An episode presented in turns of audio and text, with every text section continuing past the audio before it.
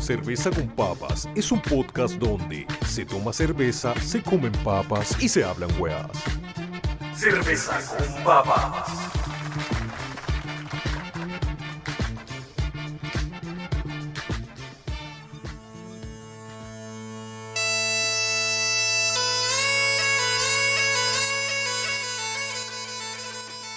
Hola, hola, hola. ¿Cómo estáis, Alexis, weón? ¿Cómo estáis, Cristóbal, weón? Bien, ¿y tú, compadre, cómo estamos? Bien, pues nuevo capítulo de Cerveza con Papa. Ya eh, dejamos atrás la temporada 3 y ahora nos enfocamos en la temporada número 4.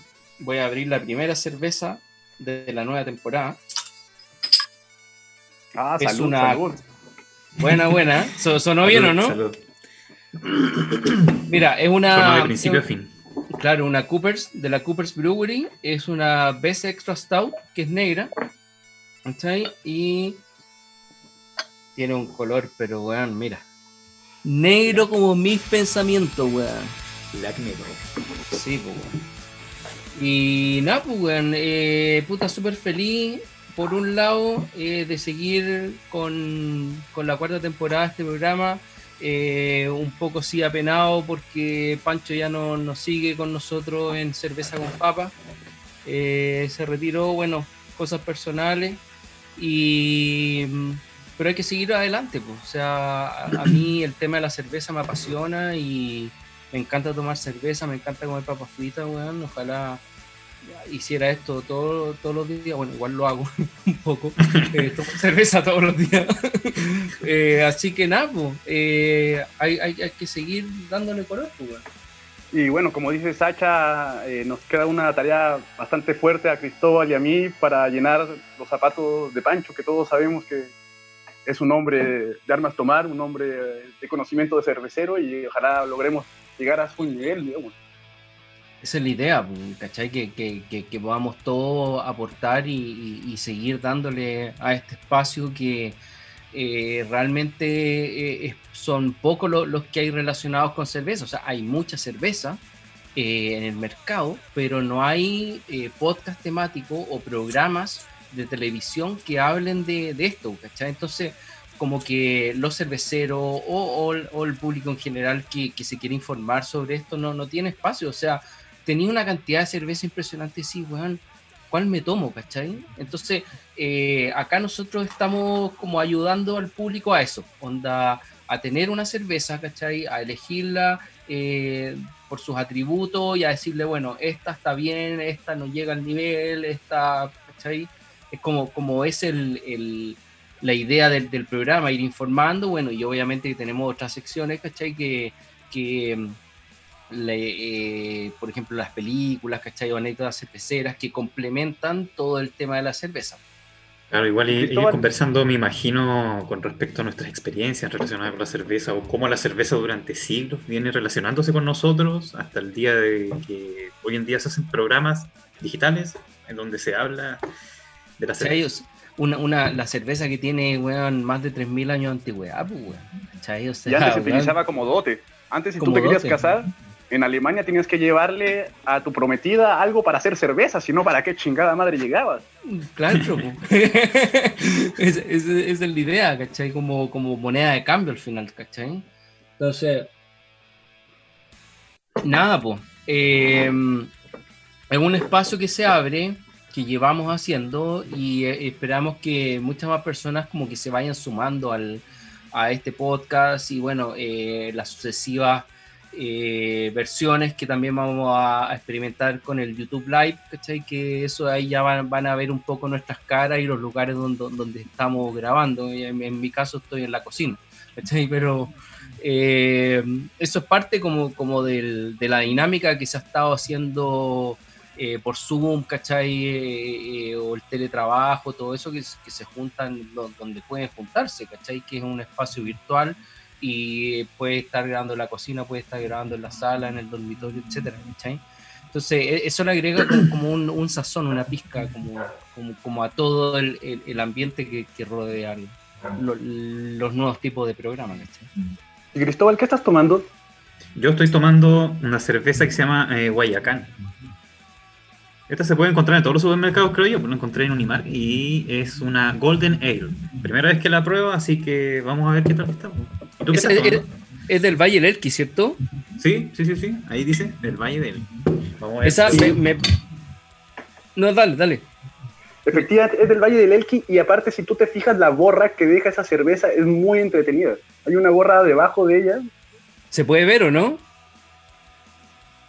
¿Aquí? La, la, borra, la, borra, la borra es como es como un como un polvito la levadura, que la levadura, es como la, levadura, que está claro ah, sí, sí. ahí está de hecho ahí está girando está dando vueltas sí. eso ahí asegura que es una buena cerveza sí hay algunas sí. que tienen que tienen más de esa borra otras que tienen menos ¿cachai? Eh, de, dependiendo como de, la, de las filtraciones que, que tú le hagáis al momento como de, de embotellar, ¿cachai? De, de, sacar como del, del fermentador, onda la, la como que la coláis, ¿cachai? Con unos paños, ¿cachai? Hay, hay todo un, un hueveo con eso, de, de clarificarla, también hay clarificantes, etcétera. ¿eh? Yo la primera cerveza eh, con levadura debajo que, que, probé es una cerveza chilena que se llamaba Capital. Estoy hablando hace 10 años viejo. atrás más o menos. Sí. 10 años atrás más o menos. Y nunca había probado cerveza con levadura. Rica hasta el día de hoy, recuerdo. Sí, po. El sabor de Capital. No sé si existirá todavía. Eh, no lo sé, pero un saludo para ellos. Sí, mm. cerveza capital, estamos hablando de ello. Bueno, yo, yo cuando hice cerveza hace 14, 15 años atrás, eh, partí cuando estaba la cerveza capital y estaba la Shot y estaba la Cross. Esas tres yeah. eran las que existían. ¿cachai? Y unos intentos así chicos de, de, otras cervecerías que de repente encontrabas en, en los supermercados, pero muy, muy leve. Ahora ya el mundo cervecero chileno se amplió, uh, hay, hay se masificó, todos sí. los, los, manes haciendo así. Es heavy.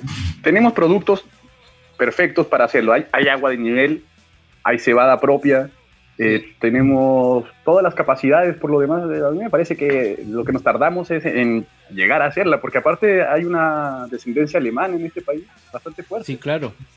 Bueno, el, cuando lo, los alemanes llegaban al, al, país, cuando se les dio las tierras en el 1800 y tanto, eh, había un tema de que habían hueones indispensables, que siempre tenían que venir en los barcos, que tenían, tenía que haber un panadero y un cervecero. ¿Cachai? Eso, eso bueno, era indispensable porque es comida al final. Saben, saben producir alimentos. ¿cachai? Pasamos el dato a todos los que estén escuchando. Sí. Que si quieren ser indispensables en los tiempos que vienen, pan y cerveza. Cerveza y pan son es fundamentales. De, de, hecho, la, la, cerveza se le dice pan líquido. Así de, de, de radical es, es, el, es, el, tema de, los cerveceros. ¿cachai? Bueno, en muchos lados es considerado un alimento también, ¿no? Sí, pues. Sí, pues sí. Bueno, tú, tú tenías una anécdota de eso, ¿no, Alexis?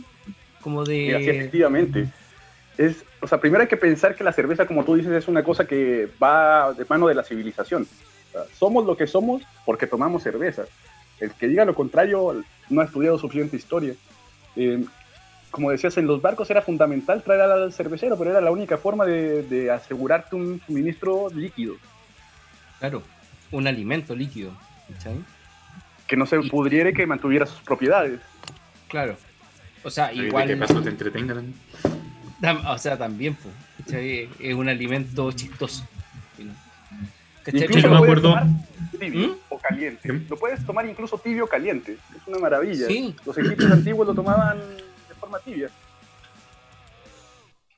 En, en, ese sentido no, no hay problema, o sea, yo he tomado cerveza caliente no, no, por, no por haberlo querido, ¿cachai? Obviamente que la norma actual te dice que tiene que estar fría, pero sí lo he tomado caliente por X razón, por ejemplo, está ahí en un carrete, weón, y la weá quedó el six-pack al sol, pero máximo, weón, y weón, no hay, no hay hielo, no hay ni una weá, y te la tomáis caliente y filo, weón. ¿cachai? Pero yo, yo he escuchado que en Alemania la toman. ¿Tú, tú has viajado a Alemania? Porque la toman sí. casi tibia, helada, como que no, no, la pescan mucho, no sé cómo es ese asunto.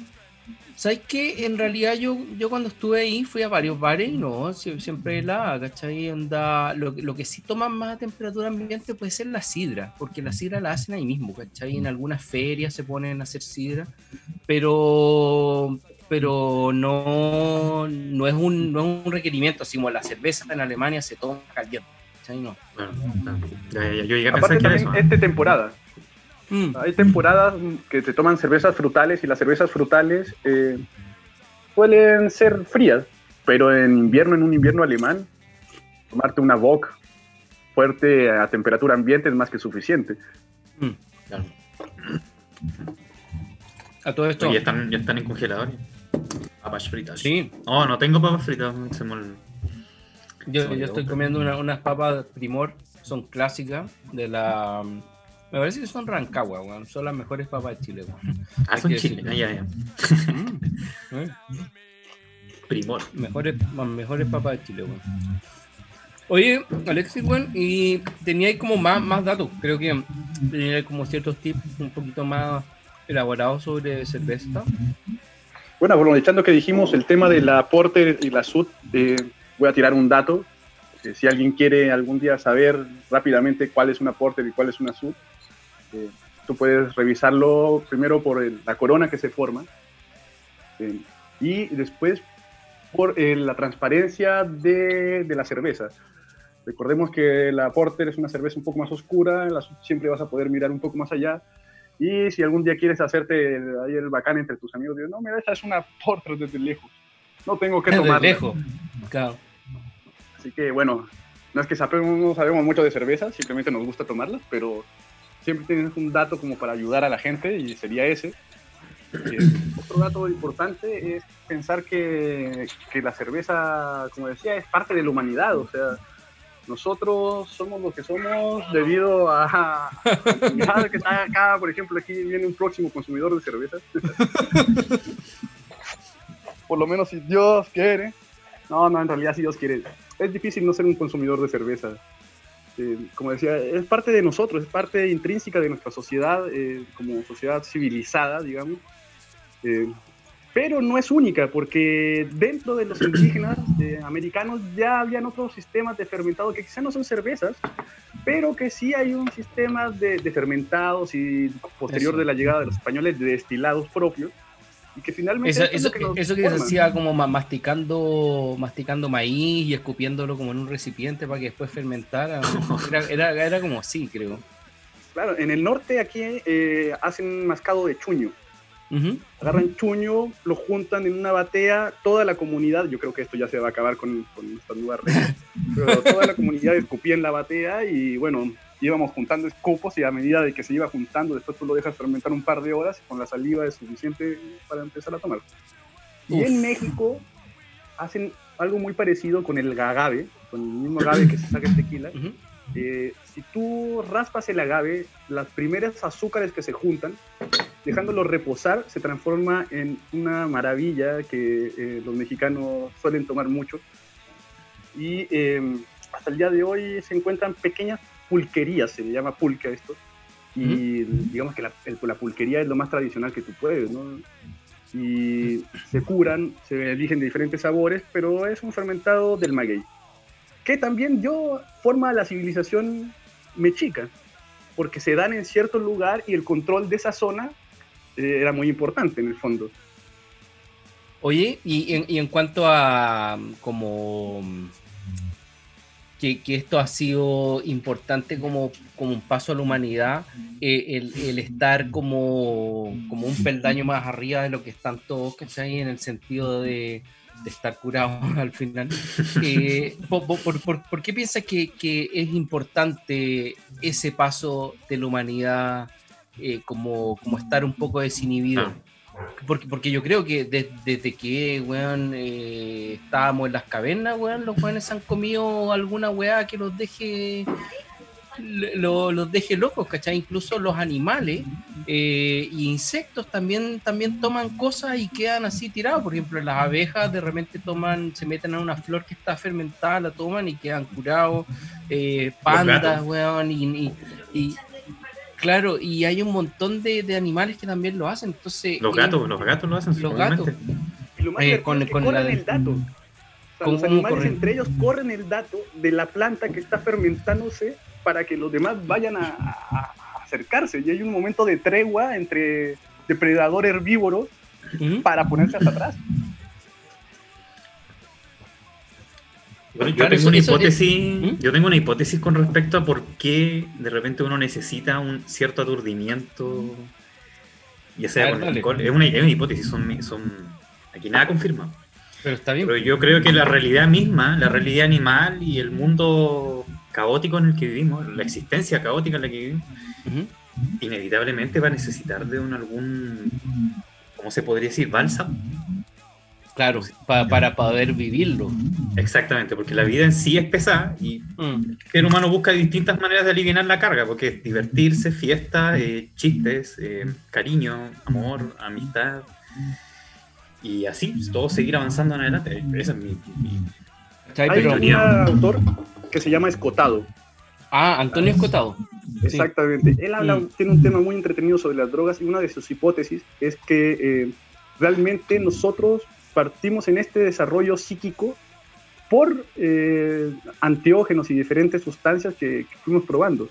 Que si no hubiéramos probado estas sustancias, muy probablemente no hubiéramos desarrollado el córtex que tenemos ahora para poder tener el cerebro funcional como, como es ahora. Claro, y, también cuántos tuvieron que morir eh, probando cosas para, para, que ahora te tengamos el, el, saber que esta planta hace esto, esta otra hace esto y esta otra hace esto. O sea, puta, weón, de repente se comieron cualquier eh, weá que le hizo estallar el, hígado, weón, ¿cachai? Y de hecho, sin ir más lejos, eh, en, la, en, la, película esa Into the Wild, el man como que en una tiene un librito en el que va viendo las distintas hojas que puede comer y las que no. En una se equivoca porque eran muy iguales. ¿Cachai? Entonces como que se come una y caga, puta, le caga el hígado, no sé qué weá. Entonces, como él tiene que haber muerto mucho, weón, anda cavernícola, no sé, pues, weón, experimentando con, la naturaleza, ¿cachai? Claro. Mira, yo con respecto a lo que decía Alexis, eh, me llamó la atención cómo el, el pasar de un estado de conciencia que cuando te embriagas, por ejemplo, o te drogas o cualquier, pasas de un estado de conciencia a otro, y a mí me gusta pensar en estas cuestiones. Y yo me imaginaba que, no sé, pues, estabas en el estado de conciencia normal, te tomabas tu copete y ya tenías dos estados de conciencia. Y quizás eso te puede dar el, paso a comparar. Y comparando, eh, ya tienes un, una idea y puedes evolucionar y puedes, no sé, eh, eh, opciones, evalúas, corriges, no sé me gusta pensar, me gusta pensar harto. Me gustó la idea que, dijo Alexis con respecto a que gracias al, consumo de, de, alguna turdilla, como ah, cerveza o ah, algún alcohol, eh, el ser humano evolucionó y es lo que es hoy en día. Eso por un lado, y por el otro, bueno, está el tema de, de hacerse como agrícola, ¿cachai? Que cuando dejaron de cazar, a pasar al, como al estado de recoger fruto, de ser recolector, para poder quedarse en ciertos sitios, ¿cachai? Ahí cambió como la mentalidad y esa mentalidad también yo creo que tiene que ver eh, con haber probado ciertos enteógenos, ¿cachai? O, naturaleza que estaba al alcance y darse cuenta de muchas cosas que de repente es como, weón, ¿por qué voy a cazar si me, me, pude comer esto, ¿cachai? Y funcionó y no tengo hambre, etcétera, ¿cachai? Hay un montón de factores, pues. Y lo más divertido de todo es que después de hacer esto, algún maestro cervecero, el primer maestro cervecero de aquellos años, se le tiene que haber ocurrido de que además estaba muy rica su cerveza, pero que quería otra variedad, ¿no? Claro. Y, eh, ahí está la, la calidad humana. Yo, yo, creo que igual el, el, el, tema de las variedades ya vino como mucho después. Onda, por ejemplo, eh, la que se hacía, no sé, 3.000 años atrás en Egipto, de haber sido un tipo de, con lo que tenían más a la mano, ¿cachai? Como el cereal que ocupaban ellos para tal cosa, por ejemplo, para hacer eh, panes, ¿cachai? Ese era el cereal que había. Eh, la levadura, eh, si no me equivoco, se daba como, se dejaba de cantar este cereal con agua, ¿cachai? Y la levadura misma como del ambiente era lo que fermentaba, ¿cachai? Ellos no le agregaban levadura. Me, me da una impresión como eso, o sea, era súper básico la, forma de hacerlo, pero, pero no, no había posibilidad de hacer más, ¿cachai? No, no había posibilidad de hacer otra. otra... Einstein. ¿Ah? Es un Einstein aquel que se dio cuenta de esto. O sea, claro, puede ser que para nosotros sea muy rudimentario, pero al tipo que se le ocurrió eh, está al nivel de Einstein, está al nivel de, puta, de Madame Curie y de Pasteur. Pero la pregunta es, ¿Se le habrá ocurrido a alguien hacer esto o habrá sido fruto de la casualidad? De repente Es la mezcla de de, hecho, ingredientes, Es fruto de la La- casualidad tota- totalmente. la, mezcla de ingredientes, un tipo desesperado por beber agua, se encuentra con esta poza, este charco eh, que viene fermentándose un montón de tiempo, se lo toma, se cura y Y Bueno, volvió al charco. la cerveza. Es, es exactamente eso. De hecho, el té, el té se, se- se da esa misma interacción, ¿cachai? En, el té se descubrió en China, eh, habían árboles de té sin que los cultivaran, ¿cachai? Y crecían. Y en una, al emperador tanto le cayó una hojita de té en su agua caliente que él tomaba todos los días a tal hora, ¿cachai? Como una forma como de purgar. Entonces eh, resultó que así se descubrió que el té generaba como una especie como de sabor al, al, al- al agua caliente. Entonces lo, lo mismo, lo, lo que decís tú, ¿cachai? Es súper onda como quedaron, por ejemplo, cereales en un pocillo, ¿cachai? Onda Claro. cereales para hacer pan. De repente llovió, puta, weón, en Egipto no llueve nunca, pero weón, anda, ponte que, que justo, weón, llovió después de mil días, weón, ¿cachai? Y le cayó Mezcló agua con y se cebada, mezcló. lúpulo, todo, todo mezclado. ¿cachai? Se- o sea, se, se mezcló el cereal con agua de partida, ¿cachai? Y después lo, lo, lo- lo- las levaduras que hay dando vuelta, así como, como en general hay, hay hongos que... Bueno, la, la levadura es una bacteria. La Es una levadura es una bacteria, bacteria, así que está en todos lados. no, Entonces, de repente, claro, onda, se dieron cuenta de, de- de que había un cuenco con, con una especie como de cereal abajo que quizás se les quedó ahí. Y, weón, ven que está como saliendo burbujitas y, weón, ¿qué mierda es esta weá, cachai? Anda, probémoslo. Oh, weón, estoy medio mareado y no tiene mal sabor. ¿Cachai? Y así puede haber sido, claro, lo, lo- lo que tú decís, pues, weón.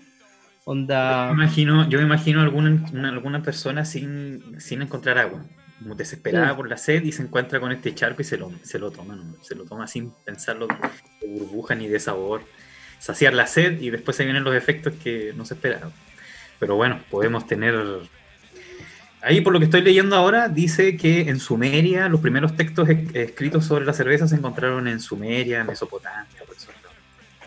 mm.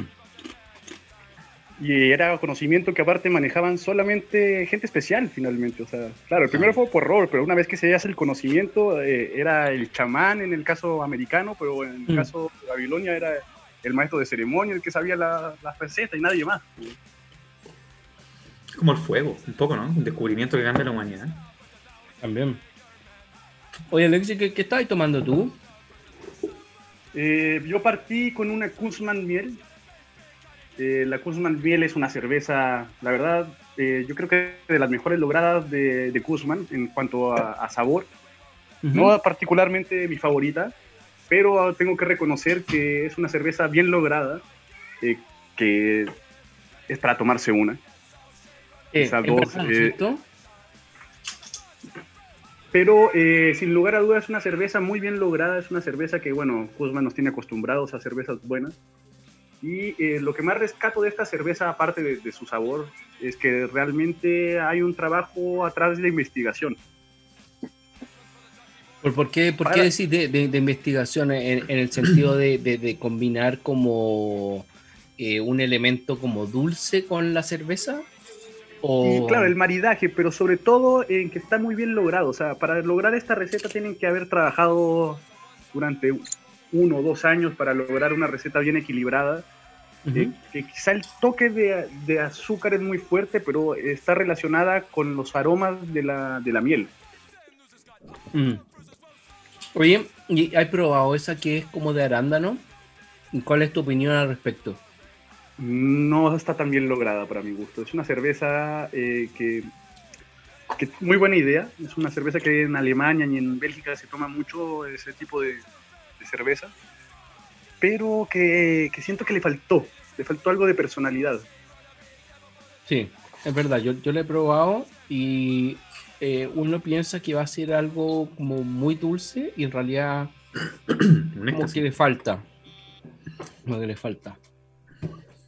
Es raro e- ese, ese, ese, ese sistema porque ahí trataron de, bueno, hay muchas cervecerías que están experimentando con fruta, ¿cachai? Hay, hay como una rencilla un poco como del mundo cervecero tradicional, ¿cachai? Con recetas tipo ale, lager, ¿cachai? o bueno, conservadores.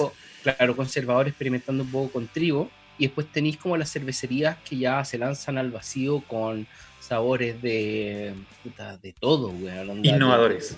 durazno, weón, em, eh, miel, arándano, etcétera. ¿Cachai? Entonces, siempre están como peleando, así como, ah, ahí están los, heladeros, ¿cachai? O ahí están los, tradicionales, los trad, heladeros, etcétera, ¿cachai?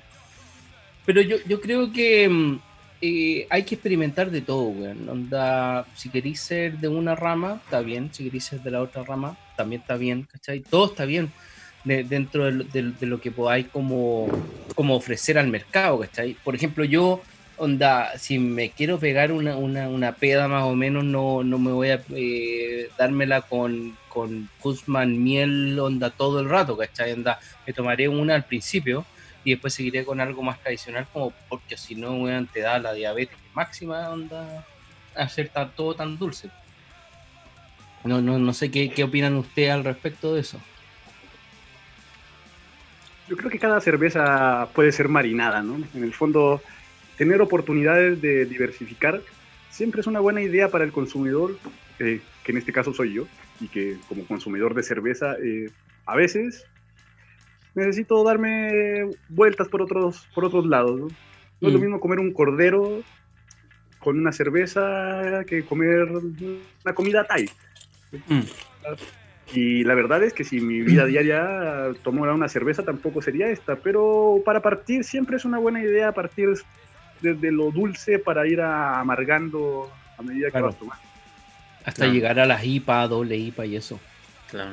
Mira, yo desde, el, tema de los conservadores y, todo este asunto de los innovadores, los conservadores, yo creo que los innovadores por parte no podrían innovar si no habría gente anterior que se hubiese dedicado a conservar un conocimiento.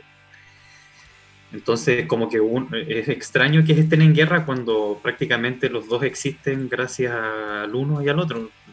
O desde mi perspectiva, por lo menos yo lo entiendo así. Entonces, por lo que tú dices, claro, los conservadores, por un lado, claro, se dedican en su parte a mantener eh, tradiciones, a mantener lo que ya hay, las fórmulas, y los innovadores prácticamente vienen, eh, crecen en este ambiente, agarran las nuevas fórmulas y nos dedicamos a, creer, a crear nuevas cosas, a tener un espectro, un universo de cervezas en el cual si hoy día tenemos ganas de comer tal y tal, de tomar tal y tal cerveza, lo vamos a hacer y lo podemos hacer. En el fondo, yo creo que uno, tanto conservadores como innovadores, son parte importante del desarrollo de la cerveza y no deberían estar en conflicto de... Y, de, y de hecho después, onda, pasando como a un tema más allá, al final el innovador pasa a ser un conservador porque otro se le adelantó y empieza a hacer cerveza con otro tipo de cosas. Exactamente, exactamente. Entonces, no, las, cervezas frutales son lo único lo único que, debería ser y los otros, weón, están haciendo cervezas, weón, no sé, weón, con metal, así, ¿cachai? Onda. con ron, con... con... cualquier cosa, ¿cachai? Bueno, y de hecho hay, onda, están unas cervezas que están como infusionadas con whisky y otras cervezas con ron y etcétera, ¿cachai? Ya como o con vino incluso, ¿cachai? Como de hecho las barley wine, que son el, la variedad que son como de 12 grados, esas son muy parecidas a un vino. El vino tiene 15 grados de, de graduación alcohólica, ¿cachai? y hasta ahora solo hemos hablado de elementos para la cocina de la cerveza, porque todavía está el tema de la forma de producción, como la que probamos la, el, bueno, probamos, eh, más bien probamos, probé, me, sumo, lo sumo ustedes, pero la cerveza que probé del el último programa de la tercera temporada ¿Eh? fue una cerveza que tenía un sistema de evaporación. Y ah, sí, po. la Steam, la Steam, Red. Mm. Se notaba este proceso extra en la elaboración, entonces, claro, están los materiales y además uno puede innovar en la producción, o sea, esto realmente no tiene fin, ¿no? Mm con, con, con todo lo que, lo que hay para experimentar en este momento, podí alcanzar eh, así como brazos y ramificaciones gigantes en cuanto al hacer, ¿cachai? Y eso, bueno, lo encuentro la zorra, pasar desde la cerveza del año 3000, weón, que casi fue automática, ¿cachai? Se generó sola y teniendo un, una, una sola fórmula durante cuánto tiempo, mil, dos mil años, ¿cachai? Ahora poder hacer, weón, no sé, una variedad de 20, 30, 40 tipos distintos de cerveza es la cagada, weón. Estamos viviendo uno de los mejores momentos, yo creo. Bueno, según mi opinión. No sé cómo Claro. se llama. Oye, eh, ¿sabes lo, lo, lo, lo que sería chistoso? Pasar como a la segunda cata, o sea, en realidad pasar a, a- a la cata, porque hemos estado como eh, partiendo el, no sé si partiendo, ya llevamos harto rato, pero empezamos con una, ¿cachai? Y siempre tenemos como, como un espacio donde, donde nos vamos como al, al callo, ¿cachai? Con, con un tipo de cerveza. Y en, en mi caso, voy a seguir con, con esta, que es una Inisangan, ¿cachai? Es la, la original, la que empezó todo el, el tema de la Inisangan, que es una cerveza escocesa. Eh, lo chistoso de, este tipo de cerveza es que eh, están añejadas en barriles de, de, bourbon, ¿cachai? Entonces el bourbon le da a la, a la, a la, a la cerveza como, como un toquecito, ¿cachai? Como, como un sabor especial.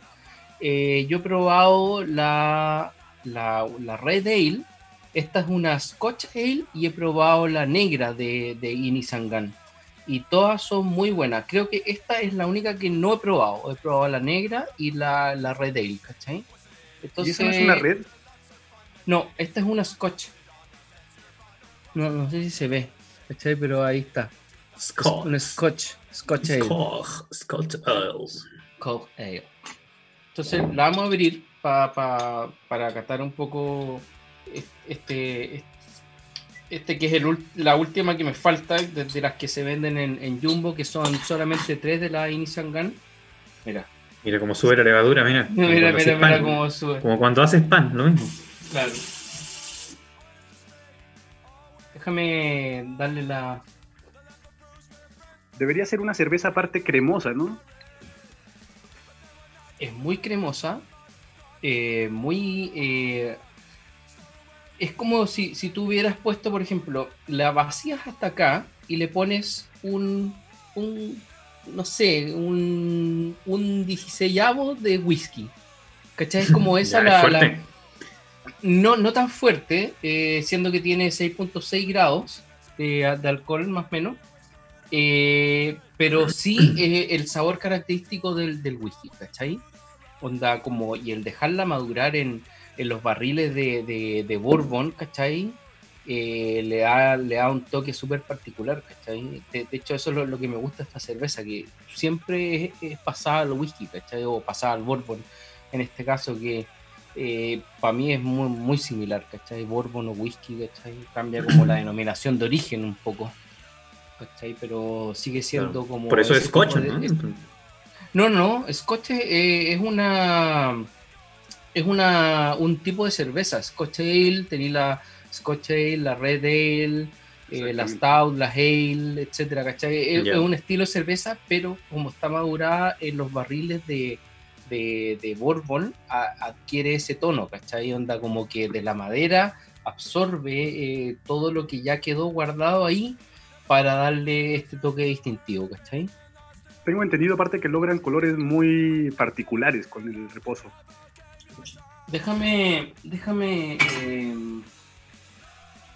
déjame poner un poco aquí para que puedan ver más o menos el, el tono de la cerveza.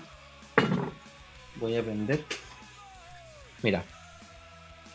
No es, ¿cachai? No, no, no es como la, la- la- con la que empecé, es amarilla, pero también como con leves tonos al rojo, ¿cachai? No, no llega a ser una red ale, pero sí te- te- es que tampoco es golden, es como, es como un, como un estado intermedio entre entre el, eh, entre una ale tradicional y una red ale, ¿cachai? Va, por el ahí. fondo la madera logra traspasar ciertos eh, aromas y sabores y Eso. esos se ven reflejados en, en- primero en la densidad porque también tiene que Sí. haber un estado de fermentación un poco diferente y el color cambia finalmente. Claro, ¿no? Y, y- se nota, o sea, al, tiro como que sientes que es una cerveza más, más gruesa, ¿cachai? Como al, tomarla en, en- en paladar. Entonces, Eso, eso es lo, lo, lo, que yo busco en, en ciertas cervezas, ¿cachai? Que, que, que mm, son cervezas como no, no para tomarlas así como, por ejemplo, toda la tarde tomando un tipo de cerveza. esta cerveza no podríais tomarla todo el día. De hecho, te tomáis tres y vaya a quedar o vomitando o, o, o muy curado, ¿cachai? Es una cerveza más, más que diría yo para, como para maridajes, ¿cachai? Onda como para comida, por ejemplo, yo cualquiera de las Inihankan yo la tiraría con carnes, con, por ejemplo, chivos de repente, ¿cachai? Que son más grasosos, o, no sé, eh, pero, pero cosas gruesas, ¿cachai? Cosas que, que, te saquen el sabor de, de, cierto tipo de carne. Onda, como dije, no, no es una no es para todo el día, pero, pero sí te sirve para eso. Cristóbal, ¿qué estás tomando tú ahora? Mira, yo, yo como delante estaba tomando la Guayacán, pero ya se me acabó. Y pucha, lo único que, lo, único que puedo decir es que estaba bueno. Pero traje una bien común, que es la Quilmes, de nuestros vecinos argentinos, y, y esta la he probado como cuatro veces en mi vida. Antes de, hace como una hora atrás y después muchas veces anteriores, muy pocas veces anteriores en mi, en mi vida. Y así que no la recuerdo mucho. Así que la traje y Igual, igual la, la Quilmes es una cerveza eh, bastante ligera, argentina. Eh, ¿tú, ¿tú, la puedes echar en un vaso como, para ver más o menos el, la coloración? Creo que para mí debe ser muy parecida a la de Arguner que yo tenía al principio. Efectivamente, es como una lager clara. Lager súper clara, ¿cachai? Y lo bueno que tiene es que es una cerveza para todo el día. Tú podés estar todo el día tomando esa, la, la quilme y vaya a estar un peldaño más arriba, ¿cachai? No, no, nunca te vaya a curar, eso es lo, lo, bueno de esas cervezas como para todo el día, weón. Y a favor de eso también tengo que decir que los niveles de sales de las quilmes es muy buena. O sea, los niveles de sales para el día de mañana, digamos, para cuando al día después de que te despiertes, es lo que te va a dejar con caña. Y la mm. Quilmes es una cerveza con pocas sales, así que puedes tomar todo el día y el día siguiente, si quieres, sigues tomando, ¿eh? Buena recomendación. Oye. Es suave, es liviana. Sabría mm. soy artista, así que desde mi perspectiva artística, podría decir que es un. Es una cerveza como para, quitar el calor, ¿no? Clásica de, que es clásica de las cervezas comerciales. Eso. Las comerciales eh, logran satisfacer esas necesidades, calor, sed y sabores al... Y, y, hablando de, cerveza eh, clásicas chilenas, comerciales, ¿cachai? Eh, ¿cuál, ¿Cuál es la que tomáis más tú, así como en el día a día? ¿O no tomáis tantas cervezas? ¿Sí? Mira, a mí me gusta probar. Me gusta, por ejemplo, las últimas cervezas que he tomado son IPA. Tomé la Royal Guard IPA. ¿Ya? rica, como les, decía adelante, como que la encontré media dulce, me gustó esa. Y otra IPA que no me acuerdo, pero sale como una niña de Hawái en el dibujo, una ilustración bien bacán, y dice IPA en grande y también en lata. Oh, ¿cuál me ganaste? No sé cuál es. Puta, la, la, hemos probado. Yo, yo sé que la hemos probado. Con el Pacho la probamos. Sí, Pero... Sale una niña como polinésica, así como... Sí. Sí. Y dice IPA grande, pero no me acuerdo. Tengo la imagen de la cerveza, pero no me acuerdo de, de cuál es. No, sí, hay, hay, hay. De hecho, yo creo que la probamos incluso hace como tres episodios atrás, hace poquito. la otra que he probado, IPA ¿Mm? igual, es una que se llama Steam, o algo así, como. Ah, la, la, que tú probaste el otro día, la, la red, la Steam Red, ¿o no? Sí, hay varias sale un dibujo como de. De, unas cartas, como de una carta, sí. El, steampunk, estilo steampunk, sí, como mecánico y antiguo, eso. sí, eso. Eso, es buena. Esa, esa, esa la, la, la, probó el Alexis la, la semana pasada. Y que Una red estaba muy bien lograda. Claro, y que, que llegaba al, al nivel. Pero, y hay otra que se llama 50, algo así como. También he probado hace poco una que se llama 50, que viene con una lata negra o una bandera alemana. 50 o no? Algo así, sí. Ah, Kilómetro 47. No, no, no, no. La 50, sí, la probamos en. Si no me equivoco, fue la segunda temporada de cerveza con papa. Claro, que era como de Alemania. Sí, sí, sí. Sí, sí tiene, una bandera alemana. Sí, y de, de, hecho es una Tallboy, ¿no es cierto? Sí, es grande, sí. Sí, de, de 500, sí. Sí, sí, la probamos. ¿Y esa cerveza, creo, ahora último? Oye, pero, pero volviendo, volviendo al tema de, la, de las nacionales clásicas y CCU y todo eso, eh, hablemos de Cristal, hablemos de Báltica, eh, escudo. y me falta una. Em, ¿Royal? No, no, no, no Royal, eh, otra más, más tradicional. Becker. Becker. qué horror. Claro, ¿cuál, cuál lo que pasa es que vi un video hace poco, lo reposteé en, mi Facebook, ¿cachai? Que salía un man así súper experimentado en cervezas y todo, y las probaba todas, ¿cachai? Y llegaba a una conclusión de que la cristal con el escudo era muy parecida en cuanto como a frescura, ¿cachai?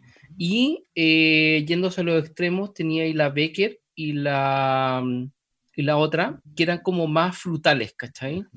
La Baltica Drive.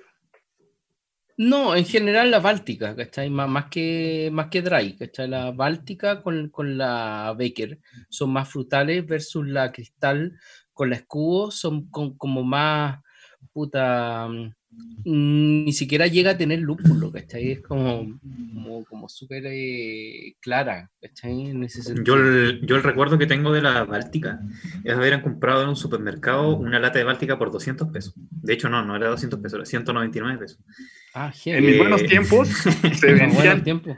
En los buenos tiempos se vendían a 3 por luca y te daban una lata en el tiempo de la botella ahí en Grecia con Macul no, yo, ¿sabéis qué hice con esa cerveza? La compré, la probé y la boté. No la pude. Por alguna razón estaba tan barata.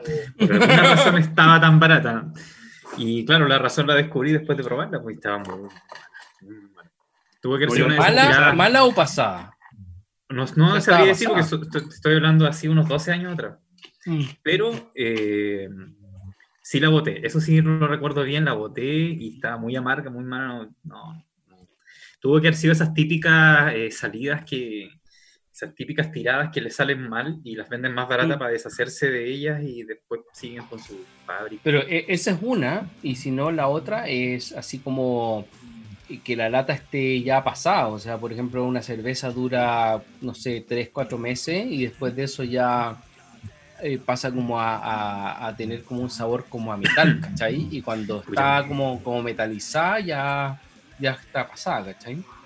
Mira, yo por lo menos lo que puedo decir es que la Báltica en botella, porque mira, el tema de la, claro, el tema de envasarla en metal ya nunca me ha parecido muy buena idea. Pero la Báltica en botella es una cerveza que es de primer nivel para mi gusto. Así te lo pongo. O sea, es una cerveza que yo tomo regularmente, no porque sea la barata, sino porque realmente es una cerveza muy buena, que, mm. tiene cuerpo, tiene personalidad, eh, incluso me remite a, como pensamientos oscuros, ¿cachai? O sea, si fuera una línea de un bajo melódico, sería un bajo de Black Sabbath, ¿cachai? Ah. Oye, y, en cuanto a eso, ¿qué, qué opináis del escudo? Mira, el escudo es una buena cerveza si quieres tomar todo el día, pero también volvemos al tema de que, eh, o sea, yo creo que mucha burbuja, poca acción. Yo encuentro que de todas las cervezas chilenas, o sea, de, de las cuatro tradicionales, es la que tiene más cuerpo, pero no así más lúpulo. ¿Cachai? O sea, está, está la misma, en el mismo rango de la, de la cristal, cristal con escudo, ¿cachai? Una es más fuerte, otra es menos fuerte, pero no, no llega a tener ese sabor como más, más afrutado, ¿cachai? Que tienen las otras dos del extremo que son la Baker y la Baltic. Quiero pedir un momento. ¿Mm? Hablar tanto de cerveza báltica me ha hecho tener ganas de tomar una báltica. Así que bueno, voy a tomarme una báltica. Dale. Oye, estaba ah, hablando de la cerveza escudo. Yo lo que valoro es la cerveza escudo, que es una de las cervezas comerciales, y muchas veces las comerciales se pueden distinguir una de otra, pero, pero, pero no tanto no tanto. Se, puede. yo, según yo, no tanto. Lo que rescato de escudo es que trabaja harto con artistas. A mí me mandaron a hacer la portada, la carátula, la portada, la portada, la carátula en realidad, no la lata, el diseño de la lata de una de sus cervezas. Eh, tú, eres, ilustrador, Sí, pues yo soy ilustrador, yo soy artista y ellos me mandaron a hacer una vez una lata relacionada con el tema del hip hop.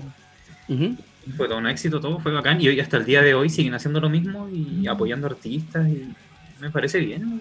En eso se destaca. Y la Báltica está haciendo lo mismo ahora.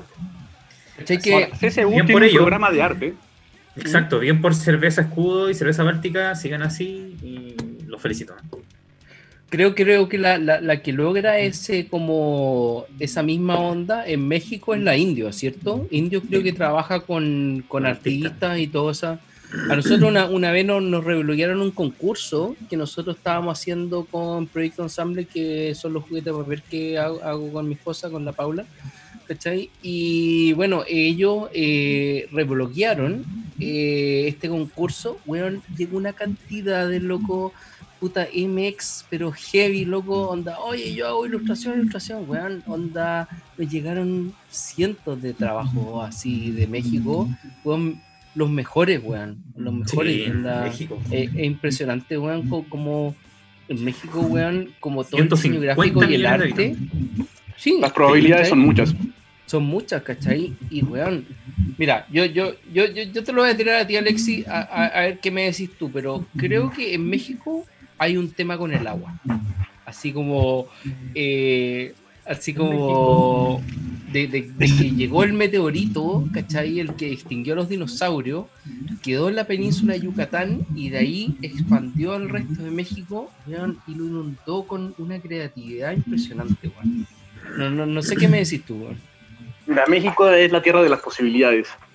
Todo puede ocurrir en un solo día. Puedes volverte millonario y puedes al mismo tiempo ser secuestrado por el narco y terminar muerto. Pero si hay una tierra de oportunidades, es México. Y eh, el mexicano, al igual que, el centroamericano en general, es un tipo muy ingenioso. Con muy poco hace mucho. y ¿no, es cierto? no se queja. Es verdad. Bueno, yo me imagino igual los mexicanos tienen una cultura como anterior eh, bien rica que rescatar también por el tema de los aztecas y toda su cultura que ya tenían desarrollada desde antes. Me imagino que igual debe ser un aporte importante para ellos al día de hoy. De hecho, eso se ve los ilustradores mexicanos, el tema azteca. Y tú, Sacha, tú conoces sí, también. Sí, pues de, ellos hecho, trabajamos con, con, con muchos ilustradores mexicanos en una de nuestras series y, ellos rescatan el, mucho el colorido era heavy, ¿cachai? Por, eso yo, yo, digo que hay algo en el agua, weón, onda, que, que, que les da el colorido, que, le, que les da toda esa creatividad. Que en Chile, weón, o Latinoamérica, igual está, puta, weón, si México está acá en eso, eh, puta, Chile está acá o Latinoamérica está acá, ¿cachai? no sé. Yo, yo respeto mucho el, el, la ilustración y el arte mexicano, ¿cachai? Por eso mismo. Es como decía Cristóbal, eh, cuando hay una empresa o cuando hay una industria o un país que estatalmente hablando que, invierte en sus artistas, es un bono seguro. Eh, yo a toda la gente que esté mirando y que es dueña de cervecería les digo, o sea, de verdad, una marca se sustenta no solamente por su producto, sino se sustenta por una magia que se crea, una mística. Y esa mística, el artista es fundamental. Claro, Desde, el, desde el punto de vista bien eh, pragmático, por ejemplo, tú en los supermercados, tú ves eh, montones de cerveza, montones. Y lo primero que haces es mirarla, porque mm. no, las, puedes probar en un supermercado. Entra por la vista. Entonces, en ese contexto es donde entramos nosotros los artistas generalmente a las etiquetas de cerveza y todos los empresarios lo saben, por eso nos contratan. Pero en el fondo es una competencia por quién eh, llama más la atención y tiene la posibilidad hoy en día, porque hay tanta innovación y todo este asunto y tantas variedades, hoy en día el artista es importante para las marcas, ya sea de cerveza o de cualquiera, eh, intentar diferenciarse o intentar posicionarse o intentar eh, hacerse ver. Y los artistas, desde el punto de vista de las etiquetas y, y las góndolas de los supermercados, son trascendentales. ¿Entiendes? Y, y, como tenéis, disculpa, pero como, como tenéis el, el, tema de las etiquetas de cerveza, también tenéis el, el, el, mismo en etiquetas de vino, ¿cachai? Y así se diferencian en los distintos mercados. Exacto, de hecho el, mercado de, los, de las etiquetas de vino está mucho más evolucionado que el de las etiquetas, a mi parecer, puedo estar equivocado, pero está mucho más evolucionado en Chile por lo menos con respecto a las etiquetas de cerveza. Con las etiquetas de vino son hay una variedad y onda, no sé cómo ya pueden, cómo pueden competir con tanta gráfica tan bien hecha y con tanta bueno, calidad. Es que es más que gráfica bien hecha. Aparte de la gráfica bien hecha, ocupan eh, recursos de imprenta, ¿cachai? Como, Sí, sí. ¿cachai? Folia, eh, brillos, ¿cachai? Y Dorados, etcétera. eh, texturas. eh, texturas, ¿cachai? Que son heavy. Que ya las cervecerías, hay algunas, como por ejemplo la Cross, está experimentando con algunas etiquetas que son muy similares a las etiquetas de vino, como la Cross 5. que de, de hecho, la Cross 5 ya es una botella de vino, ¿cachai? Onda, ya no es una botella de cerveza, una botella de vino con etiqueta de vino siendo una cerveza, ¿cachai? Onda, Claro. como que pasaron al siguiente nivel de, como de marketing. ¿cachai? Como lo hizo la Cusqueña, que básicamente se colgó a un sistema de promoción pública que era el de Perú, no me acuerdo cómo era el lema de Perú, Perú contigo o alguna cosa así era con, no me acuerdo. Como, como, como se- esa, como la, la gráfica del, del logo de Perú. ¿Ya? Exactamente, y, se- y se subieron al carro de la victoria, desarrollaron su cerveza y esa cerveza cusqueña que tienen, o sea, hay, hay varios símbolos que ya está la cusqueña por un lado, que es de Bolivia, y etcétera, pero eh, los peruanos se supieron marketear y supieron marketear muy bien su país. Tú, tú, tú caché que la, la cerveza cusqueña tiene el. De partida la botella tiene como Inca. pequeños ladrillos, como de la. sí. de esta. de Machu Picchu. Inca de. Machu Picchu. Inca de Machu Picchu, ¿cachai? De- de partida- piedra. Eso, ¿cachai? El- y- sí, en la base, sí, sí lo he visto. la, Eh, la base de construcción de, los de, los de los incas. ¿Cachai? No, pero la, la etiqueta tiene otro ¿Mm? detalle que es como el de la ropa de los incas. Hay varias cosas, el dorado, hay varias cosas mezcladas en Cusqueña, el nombre, el mismo nombre, Cusco. sí, El ¿cachai? concepto completo tiene que ver con una cultura. De, de de- hecho, de- de su Cusco, Cusco es la primera, como el punto de partida para subir a Machu Picchu, si es que no me equivoco. Cusco es como donde, donde llegan todos los turistas y después tienen que tomar el tren para llegar a Machu Picchu. Creo que era, es como una cosa así, ¿o ¿no? La piedra, de hecho, que está eh, representada en la botella es una piedra famosísima para los arqueólogos y antropólogos. Es una piedra que tiene 12 puntos Ujú. y que tiene 12 tallas. Y eh, si alguien ha tratado de construir algo, que es difícil calzar las cosas. Y que estos buenos hayan logrado hacer un calce de 12 puntos, es una brutalidad realmente. Oye, y, siendo, antropólogo, eh, ¿tú, tú cachabas esa mano de que eh, la forma de construcción de los ladrillos, porque hay algunos que son chiquititos, otros son más alargados, otros así, tiene que ver con, con- con cómo se relaciona el, el- el choclo o el maíz o el elote eh, en, en esa forma? O sea, por ejemplo, tú tomas el, el choclo, el elote, lo ves y cada grano tiene, no, no son iguales, ¿cachai? Tiene, tiene, unos son más alargados, otros más chiquititos, y eso como que tiene que ver con la construcción de... Eso lo sube hace súper poco, así. Sea, la cosmovisión indígena es una cosa muy divertida, a pesar que nos estamos yendo del tema de la cerveza. Voy a contar algo sobre la cerveza aprovechando, digo. Eh, La cosmovisión indígena es una cosa muy divertida. Ellos no utilizaban animales para carga, porque eh, éticamente estaba mal. Era mucho mejor explotar a otro ser humano, pero Claro. éticamente para ellos estaba mal. Y entonces esta cosmovisión de la diferencia y de, de- de la diversidad eh, sirvió mucho en, el- en- en aquellos tiempos donde el comercio era muy difícil de lograr y sin embargo podemos rastrear granos de maíz eh, mesoamericanos del centro de México en lugares tan alejados como Perú y podemos encontrar eh, restos de arcilla de, de Paraguay o de incluso de Ecuador en México. O sea, cuando la gente piensa que el sistema de comercio internacional es moderno, es una mentira. No, el, sistema de comercio tiene, tiene muchos años. Es impresionante, claro. Oye, eh, bueno, dejando un poco el- el, eh, este tema de, de- de- de la cata y, y como las- lo- los tips antropológicos, como de dónde vino todo, eh, podríamos pasar como, como al, al- al tema musical que, que siempre damos en el programa y que, mm, bueno, en este caso es de un amigo eh, de ambos, ¿cachai? Mío y Alexis, que es Matías Alarcón. Él tiene una banda que se llama Polvareda y ya tiene bastantes años ya. Em, sacó, acaba de sacar esta semana, eh, estuvo en un en vivo por Zoom hace nada, creo que no sé si fue lunes, martes, y después eh, lanzó su nuevo single y queremos pasarlo ahora en el programa para que ustedes lo escuchen. Eh, igual es, es un es blusero, es súper blusero rockero, ¿cachai? Y es como una de las mejores eh, bandas de rock, rock blues que, que, hay en Chile en este momento, a mi gusto. Em, nada, pues el, tema se llama... Eh, espera un poco. Se llama. Uf, mal. Dorado, sueño dorado. Eh, no, Delirio Amarillo de Polvarea es el single del año 2020. Así que nada, pues, lo vamos, claro, lo vamos a escuchar y después vamos a comentar un poco y después volvemos con ustedes. Thank you.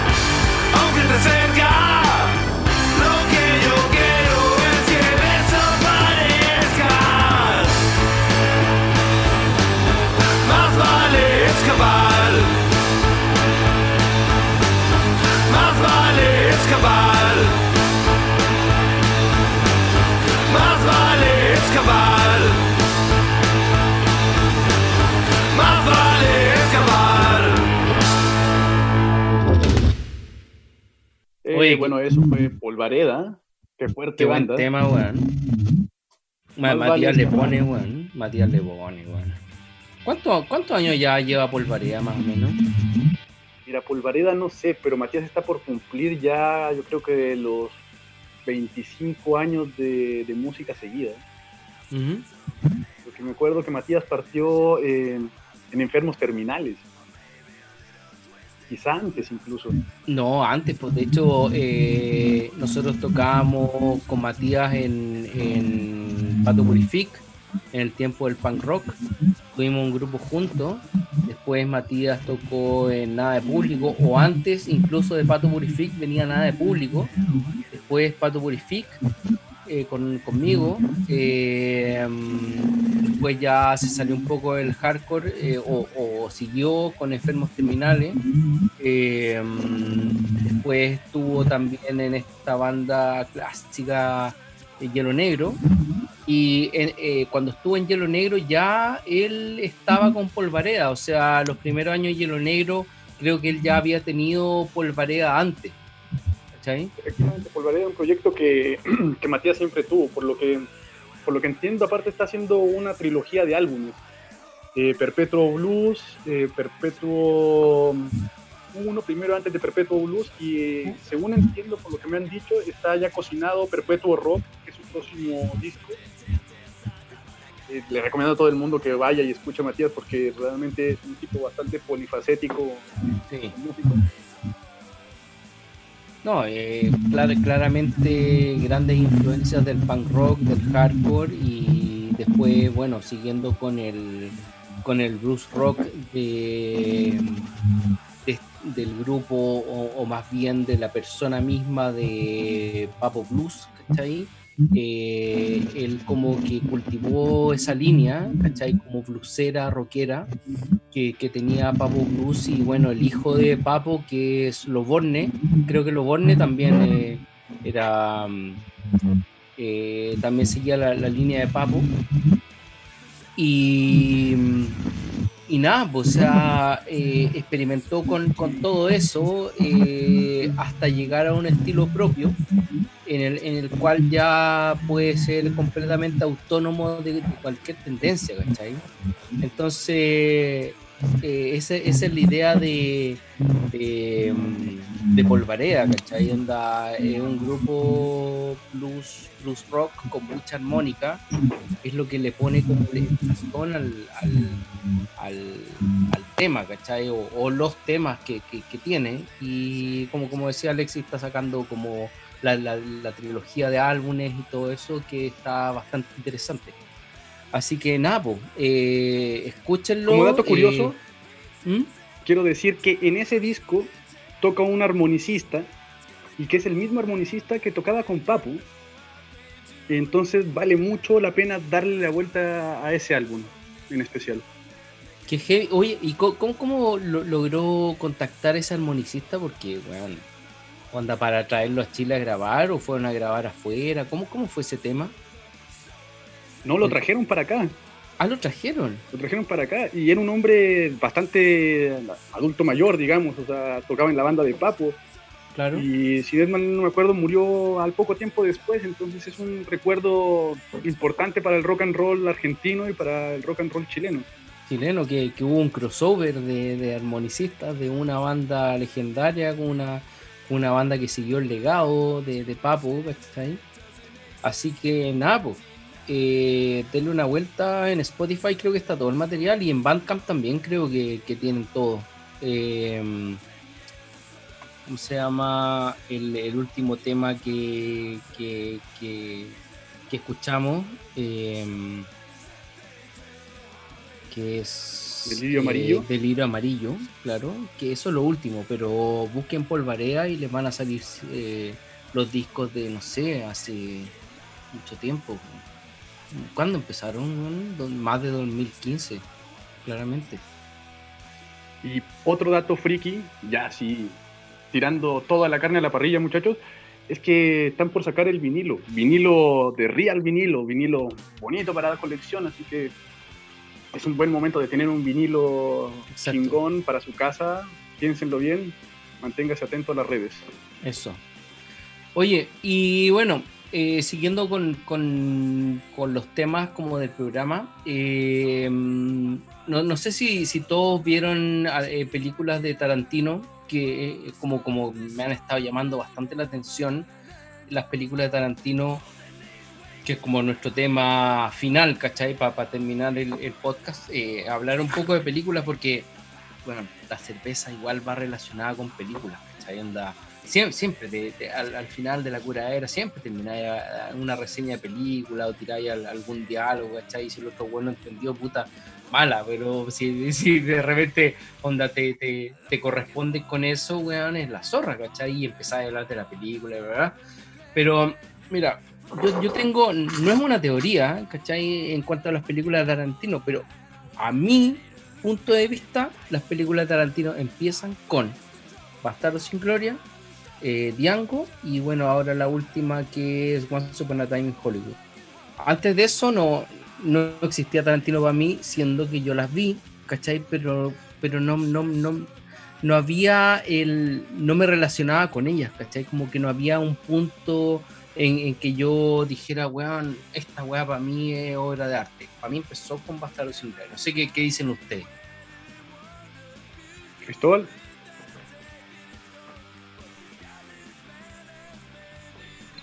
Cristóbal. Creo que está. bueno, yo les voy a dar mi comentario. Mira, yo voy a ser súper sincero. Tarantino es un, es un artista a primer nivel. ¿Se escucha? Pero. Eh, ahora estamos, Cristóbal. Pero su película, la última, eh, yo creo que es la película que realmente tuvo por fin eh, el dinero suficiente para pedir a todos sus amigos. esta vez no se quedó corto con nadie, o sea, invitó a todos sus amigos al rock and roll.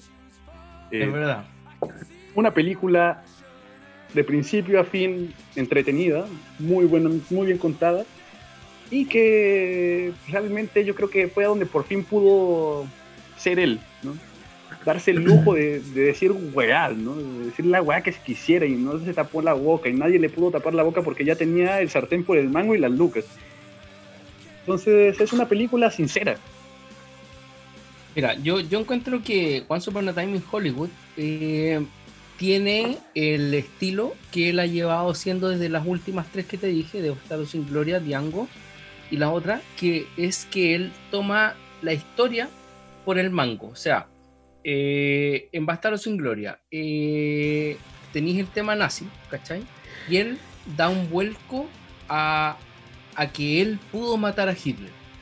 En Diango da el vuelco a que él pudo hacer que un negro matara a los a los esclavistas, ¿cachai?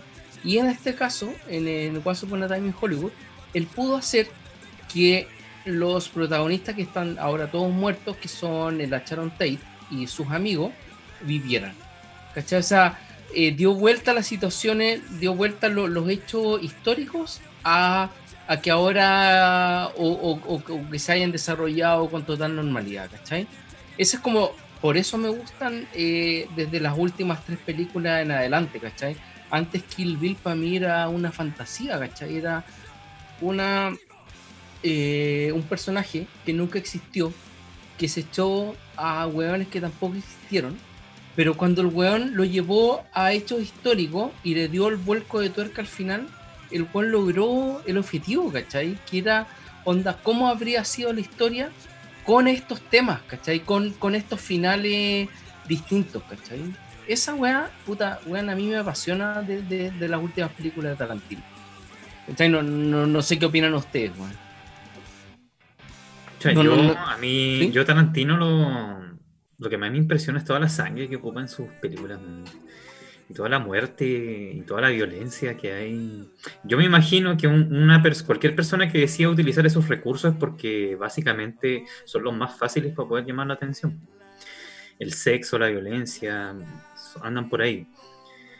Y eso es lo que más recuerdo por lo menos de Tarantino. Y la película que más me gusta es la esta donde trabaja John Travolta con Pulp Fiction. Pulp Fiction, claro, una de las más, una de las más famosas de Tarantino. Me gusta, me gusta que tenga, por ejemplo, que, que hayan varias historias eh, relacionándose en, la película. Eso le da variedad, le da. Le da dinamismo. Claro, Reservoir eh, Dogs. Reservoir Dogs, ¿o no? Sí, Perros de Reserva, también, también la vi, también me gustó. Y esas son anteriores a las que tú decías, pues. Claro. Y Kill Bill, aunque todos estos personajes y todas estas cosas no sean de verdad, me gusta la fantasía. Me gusta que vuelen, que salten, incluso que, se note un poco que, no saben ni moverse bien con, los cables y todo esto saltando. No se ve natural. Incluso ese detalle que no se ve natural, los saltos gigantes, también me gustan las películas. No sé por qué es una cuestión de A mí como narrador, yo creo que su mejor eh, arma cinematográfica es que es un gran narrador. O sea, el tipo te cuenta una historia y, te la cuenta, ¿no? Y, incluso llegas a empatizar con los weones. O sea, Candyman, llegan a Candyman, o sea, a Candyland, perdón, y, es la tierra del hacendado. Igual el weón te cae bien, ¿cachai? Sí. A de que es un hijo de puta mal parido. Sí. esa, es la idea, ¿cachai? Como, como de partida, eh, tú te relacionáis con ciertos personajes, ¿cachai? Cómo te caen. Y eh, lo mismo, eh, hubo un contexto histórico que lo respalda, ¿cachai? Y e, eso es lo, que a mí por lo menos me, cautiva más de este ahora de Tarantino con el antes de Tarantino, ¿cachai? Como el quiebre que hubo y por qué él tomó temas históricos para seguir su carrera cinematográfica versus eh, ante la fantasía, ¿cachai? Podríamos cerrar con esa frase maravillosa de Bastardo sin Gloria de me gustan los nazis con uniforme. Claro. Porque obviamente que cuando terminara su labor de nazi, él se iba a sacar el uniforme y iba a quedar como un hueón común y corriente. Y eso él no lo podía permitir, pues, Entonces, por eso él le hacía la suástica en el, aquí para que le quedara toda la vida la, suástica en la. Y todo el mundo supiera que era. A los nazis con uniforme. Sí. Está bien. Bueno, amigos, vamos cerrando este eh, primer capítulo de la temporada número 4. Espero que les haya gustado con los nuevos integrantes, eh, Alexi y Cristóbal. Eh, seguiremos eh, dándole y entreteniéndolos en esta época de pandemia. Obviamente catando nuevas cervezas y vamos a tener bastantes sorpresas con, auspiciadores que, nos van a proporcionar sus cervezas para que catemos y, y, sepamos un poco más de las cervezas chilenas porque en realidad igual hemos estado bastante centrados en cervezas como alemanas y, y, de supermercado, pero ahora vamos a tener como más nichos cerveceros. Así que espérennos y bueno, gracias por escucharnos y nos vemos la próxima. Chao. Que sea rock. Que sea rock. Chao.